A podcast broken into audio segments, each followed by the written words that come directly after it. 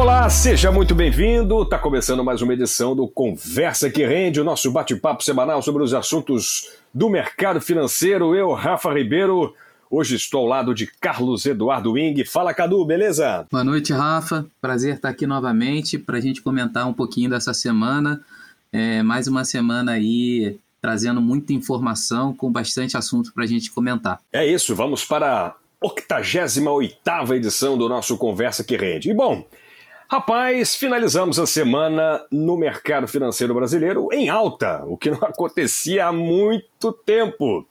O Ibovespa fechou aí com uma leve alta, né? Bem, bem pequenininha mesmo na última sexta-feira, 0,30, e acabou que tivemos a melhor semana desde agosto, com o Ibovespa fechando a semana em 2,01. Uh, a melhor semana tinha sido lá em agosto com uma alta de 2,2. Apesar disso, foi uma, uma digamos assim, uma sexta-feira bastante é, agitada, né? com muita volatilidade. A alta e a mínima chegaram aí com uma diferença de mais de 2 mil pontos. Uh, tivemos payroll nos Estados Unidos que também não foi tão legal, derrubou as bolsas lá mundo afora, a Europa fechou negativo, Estados Unidos também.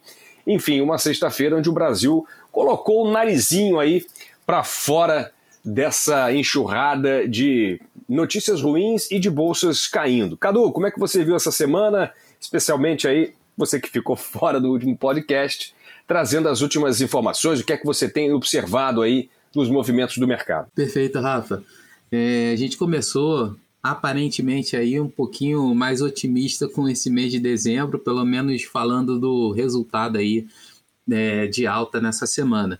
A gente vinha com resultados muito negativos, né? A gente fechou o mês de novembro com, com mais um mês negativo de queda. É, foram acho que cinco meses aí seguidos que a bolsa vinha caindo e vamos ver se pelo menos até o final do ano aí a gente consegue ter uma, uma certa recuperação. Foi mais uma semana aí de bastante volatilidade. Acho que o assunto que rodeou bastante o noticiário continua sendo essa nova variante a, do, da Covid-19, trazendo né, receios e maiores alertas conforme foram identificados novos casos que apareceram né, aqui no Brasil, nos Estados Unidos.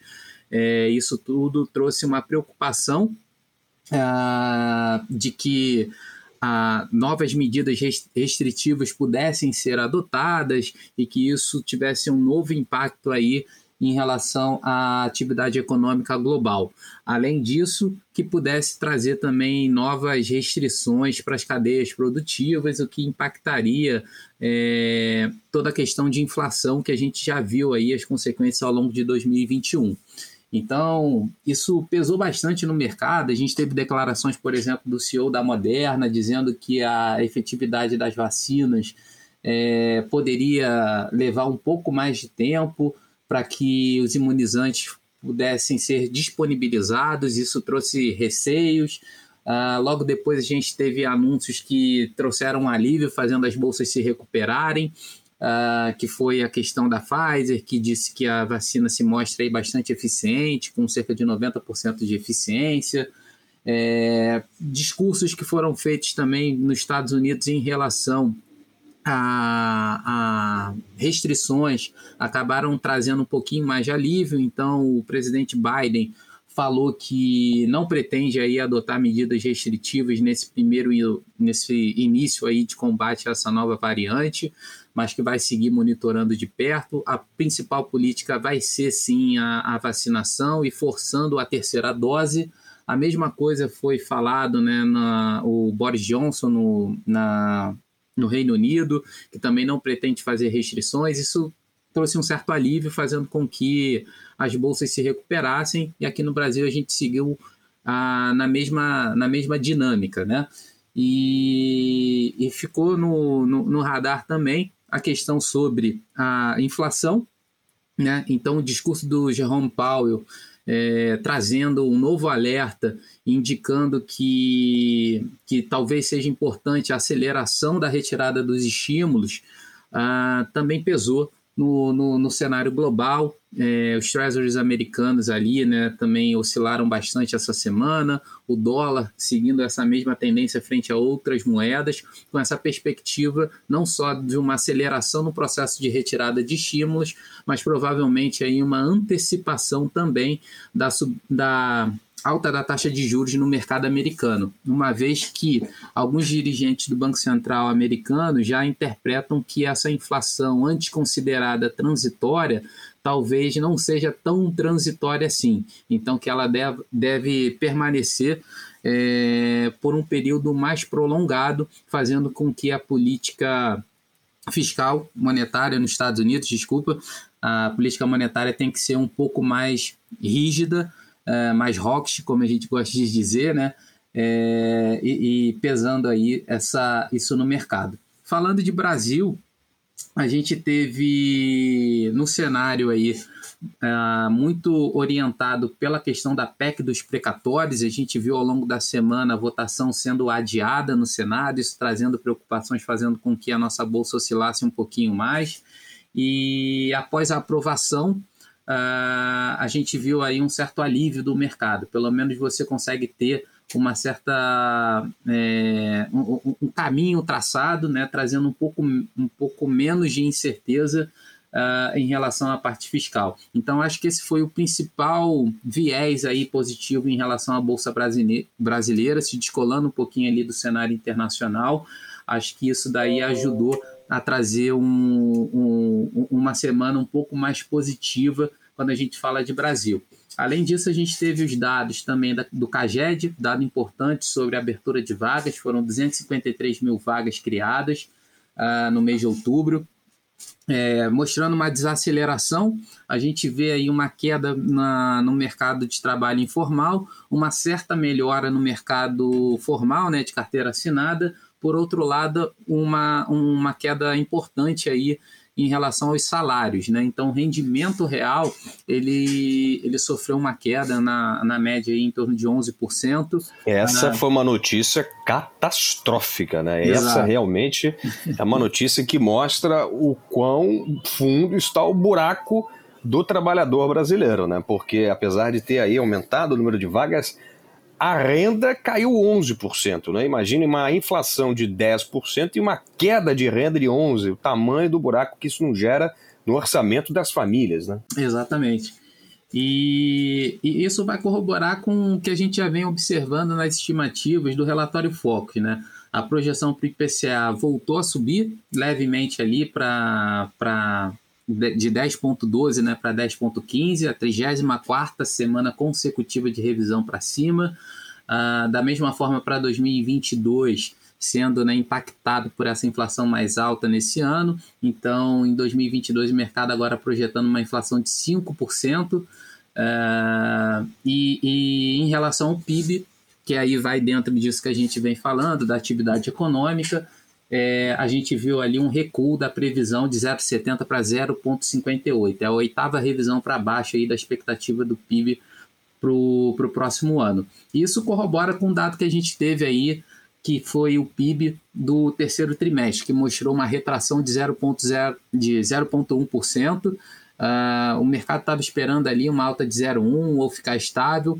É, a gente entrou numa recessão técnica e o que foi surpreendente nesse dado foi que o setor de agro, agronegócio, né, agropecuária, foi o que sofreu um, um, tombo relevante. Isso pode estar associado com a questão climática, né, que acabou prejudicando a parte da safra brasileira e, e, e que levou o PIB para baixo. É importante a gente destacar nesse aspecto, porque os pontos, o, os setores que vinham né, sendo como motores da, do crescimento econômico no Brasil é, vinha na expectativa né, do setor agropecuário, obviamente que vinha bem, e o outro era a expectativa do setor de serviços, que a gente comentou há duas semanas atrás que o dado também frustrou.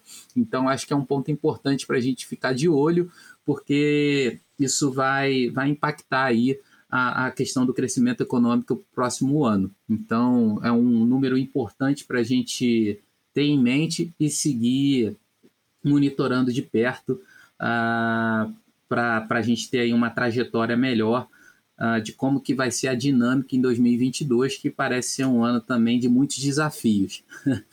E a, além disso, né, acho que o dado importante você já comentou aqui, mas só para ressaltar, você falou do, do, do payroll que saiu hoje nos Estados Unidos, acabou frustrando uh, o mercado, a expectativa Exatamente. era uma criação de 550 mil vagas é, de empregos e esse número ficou em 210 mil. Uh, isso fez com que o mercado tombasse lá fora, bolsa americana recuando, as bolsas inverteram, a bolsa brasileira que também vinha aí com uma performance um pouquinho melhor no início do dia, chegando a subir é, cerca de 2%. Uh, ah, a gente acabou perdendo um pouquinho do fôlego, mas ainda fechamos no campo positivo. Uh, e acho que por último também é importante a gente falar do, dos dados da, de petróleo, que a OPEP cedeu um pouquinho aí as pressões dos Estados Unidos e para janeiro já do início do ano que vem, eles decidiram aumentar em 400 mil barris por dia é, na produção de petróleo. Isso deve trazer um, um, um, alívio aí no preço dos combustíveis, pelo menos de curto prazo. Essa decisão ela pode ser revista a qualquer momento, já que você, já que a gente passa né, por essas incertezas econômicas é, mas acaba sendo aí um ponto de alívio. A gente viu o preço do petróleo que no início do ano rondava ali os 60 dólares o barril, chegou a 86 e agora voltou ali para o patamar de mais ou menos 72, 73. Então pode ser que isso ajude um pouquinho nesse combate à inflação que tem sido um efeito global, né? No Brasil a gente é, tem exato. algumas especificidades que adicionam ainda mais é, mais pressão inflacionária, mas a gente sabe que é um, um, fenômeno que vem ocorrendo em todas as economias. E, por exemplo, pressão ainda mais no dólar, né, que é sem dúvida um dos combustíveis desta inflação. O dólar ele fechou a última sexta-feira em alta de 0,35%, vendido a R$ 5,68, o maior valor em mais de sete meses. Desde 13 de abril, quando a moeda americana atingiu R$ 5,71. E olha, é importante né, essa, esse número, por quê? Como o Cadu bem mencionou, o real ele tem perdido valor ao longo do tempo, né? E só para se ter uma ideia, o payroll veio muito abaixo da expectativa, o que faz com que a moeda americana caia, né? Então ela caiu no mundo inteiro, menos aqui no Brasil. Quer dizer, também caiu, vai, 0,35, podemos dizer que o real se. É, perdão, a, a, a, a, Ah, não, perdão, correto, tá certo. A moeda ela se valorizou, sendo que, na verdade, no mundo inteiro ela perdeu valor. Somente aqui no Brasil é que ela chegou a 0,35 de alta, né? Ou seja, temos realmente muitos problemas internos aqui para que essa inflação seja realmente controlada, administrada e, claro, rebaixada e isso não é somente culpa da moeda americana, não. É um monte de coisa aqui dentro que estão erradas e que fazem com que os investidores, claro, tirem o dinheiro daqui e levem para outros lugares. E aí, Cadu, eu queria tocar um assunto com você de uma informação que saiu é, também nesta última sexta-feira, de que a Bolsa Brasileira é, foi a segunda pior bolsa entre dezembro de 2020 e novembro de 2021, um recuo de 14,4%. Ou seja, somos vice, vice da Venezuela, a bolsa que caiu 99%. Ou seja, na verdade verdadeira, Venezuelas à parte, temos a pior bolsa de valores do mundo. E aí, Cadu, isso não pode ser colocado somente na conta da Covid, né? Tem muita coisa aí por trás que está puxando os ativos do Brasil lá para baixo. Com certeza. É, a gente tinha comentado ah, entre os países emergentes, né? É, a gente chegou a ser a pior bolsa. a gente comentou algumas semanas atrás. E obviamente que alguns impactos estão relacionados sim com a pandemia, mas a gente viu que boa parte das bolsas ao longo do, ao, longo do ano, né, principalmente ali a partir do segundo semestre, mostraram uma recuperação bastante significativa. E a Bolsa Brasileira ela vinha se, se descolando do restante do mundo há bastante tempo. E isso está diretamente relacionado a questões internas e particulares do Brasil. Boa parte dessa pressão é, negativa né, e, e, e, de venda, ela está ela tá correlacionada com o nosso aspecto, com, com toda a questão política e fiscal. As indefinições sobre o, o, o, gasto público, as incertezas sobre a responsabilidade fiscal, respeito do teto. Uh, um ponto que é importante falar, acabei não comentando aqui, mas acho que deve estar na, na, na cabeça de todo mundo que está no noticiário. Essa aprovação do Senado, ele manteve aquela alteração sobre a correção do teto de gastos, né? É, que adiciona ali um, por uma questão de calendário mesmo, né? É, um, um, uma verba, um orçamento um pouco maior para o ano que vem, que a gente sabe que é um ano de eleição, costuma ser os anos que, que todo governo aumenta gasto né, para tentar é, fazer o seu lobby político e angariar votos ali para os candidatos ali que querem ser reeleitos, né? E e isso traz sim um, um, um, risco dentro de um ambiente de muita polaridade também. É, e, e, isso vem pesando muito no, no Brasil, né?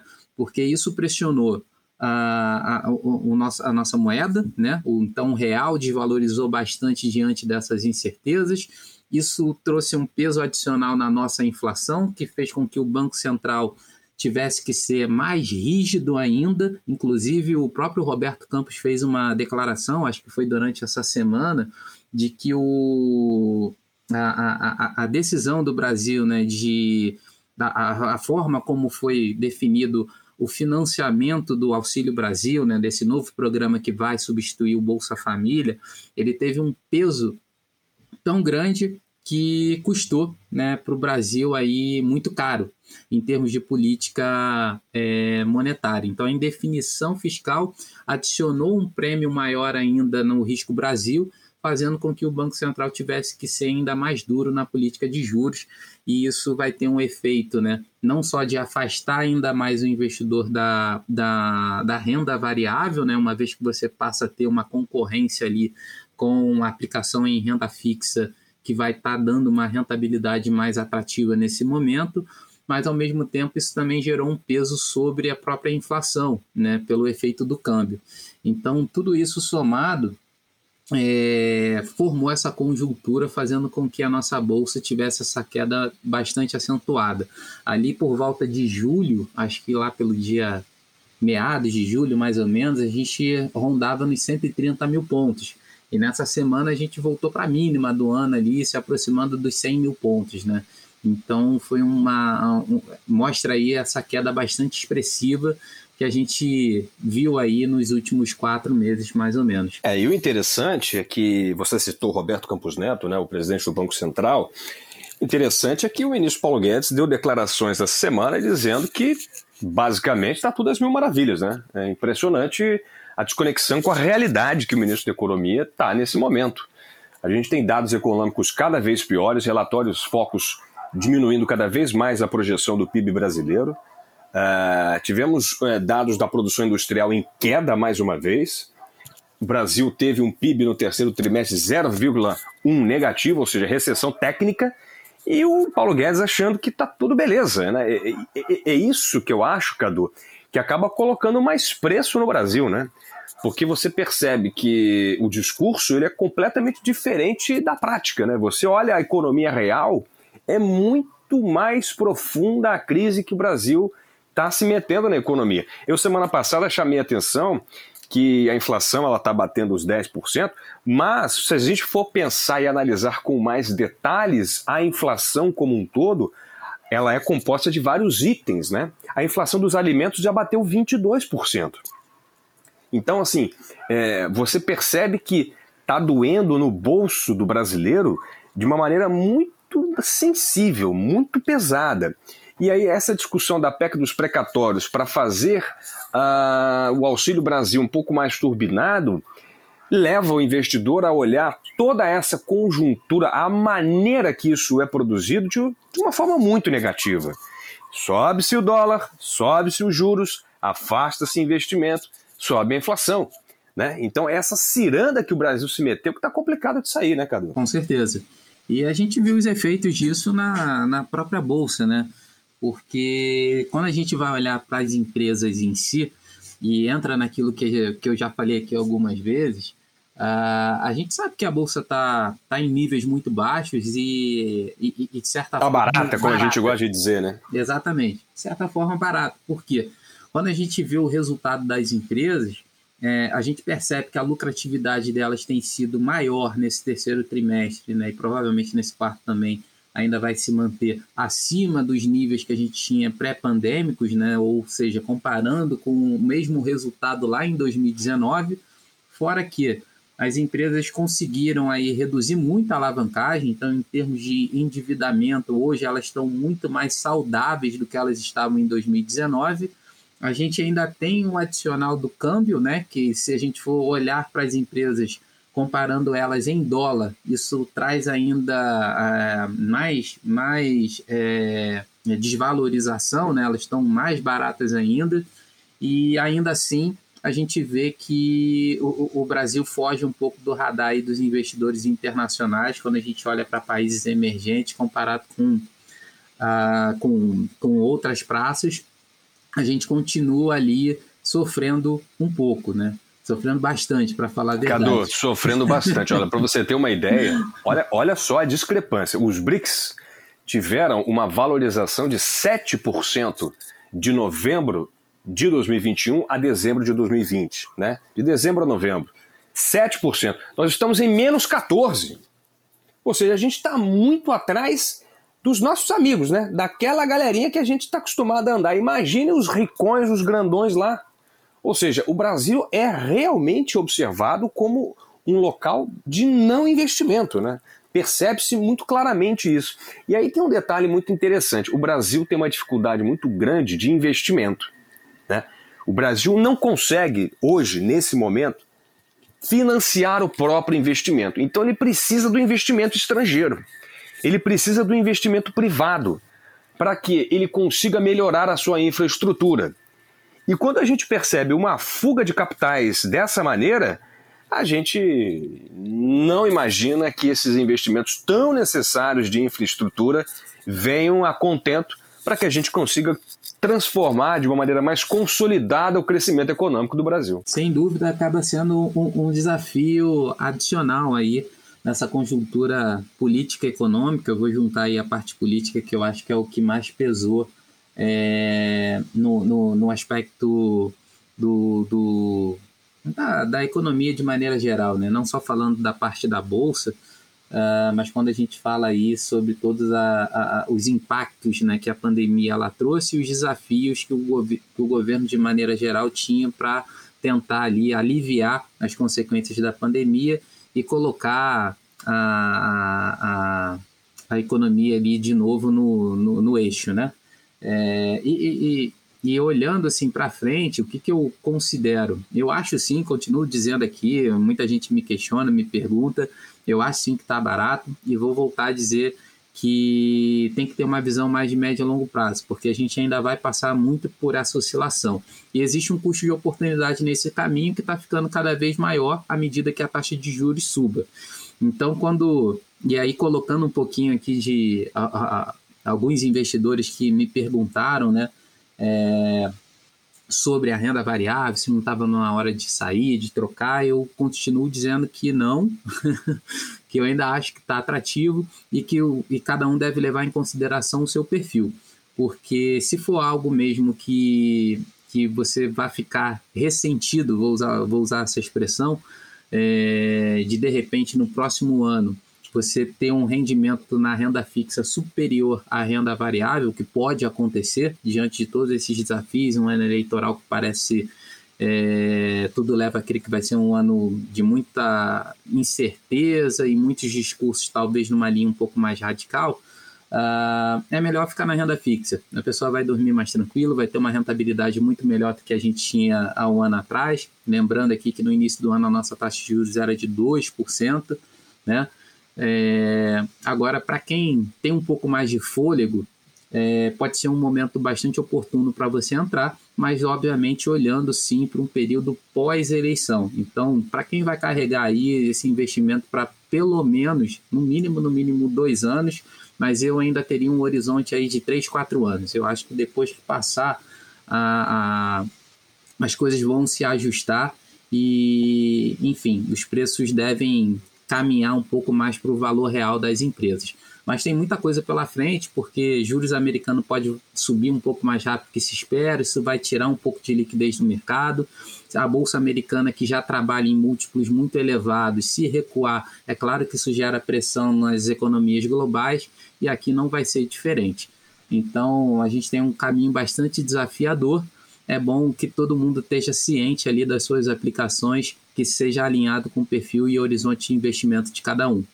Perfeito, e é com esse conselho na mosca que a gente encerra mais uma edição aqui do Conversa que Rende, edição número 88. Semana foi boa, mas olha, vamos ficar ligados. Dezembro geralmente costuma ter um ralizinho, né? A galera fica mais feliz, tem 13 terceiro pingando e tal, festa de fim de ano, a bolsa geralmente costuma dar uma puxadinha. Vamos observar o que vai acontecer com o dezembro na B3. Obrigado, Cadu. Valeu demais. Te espero semana que vem. Grande abraço. Obrigado, Rafa. Obrigado a todo mundo. Bom final de semana a todos. Semana que vem a gente segue aí acompanhando. Tem decisão do Copom sobre a taxa de juros. Vamos ver aí qual que vai ser a medida do Banco Central. Um Segura a peruca, vem mais uma talagada aí de um e um e meio por aí, viu? Segura. Mas vamos nessa. Cenas dos próximos capítulos. Obrigado demais a você que esteve com a gente em mais uma edição. Obrigado por você que já nos baixa nos principais agregadores de podcast. Aproveite para assinar, assim você recebe a notificação a cada episódio novo que nós vamos divulgando. E claro, estamos nas redes sociais, macleod.com no Instagram e também no LinkedIn, busque por MacLeod Partners. Muito obrigado, valeu demais. Obrigado pelo prestígio da sua audiência e até a próxima. Tchau, tchau.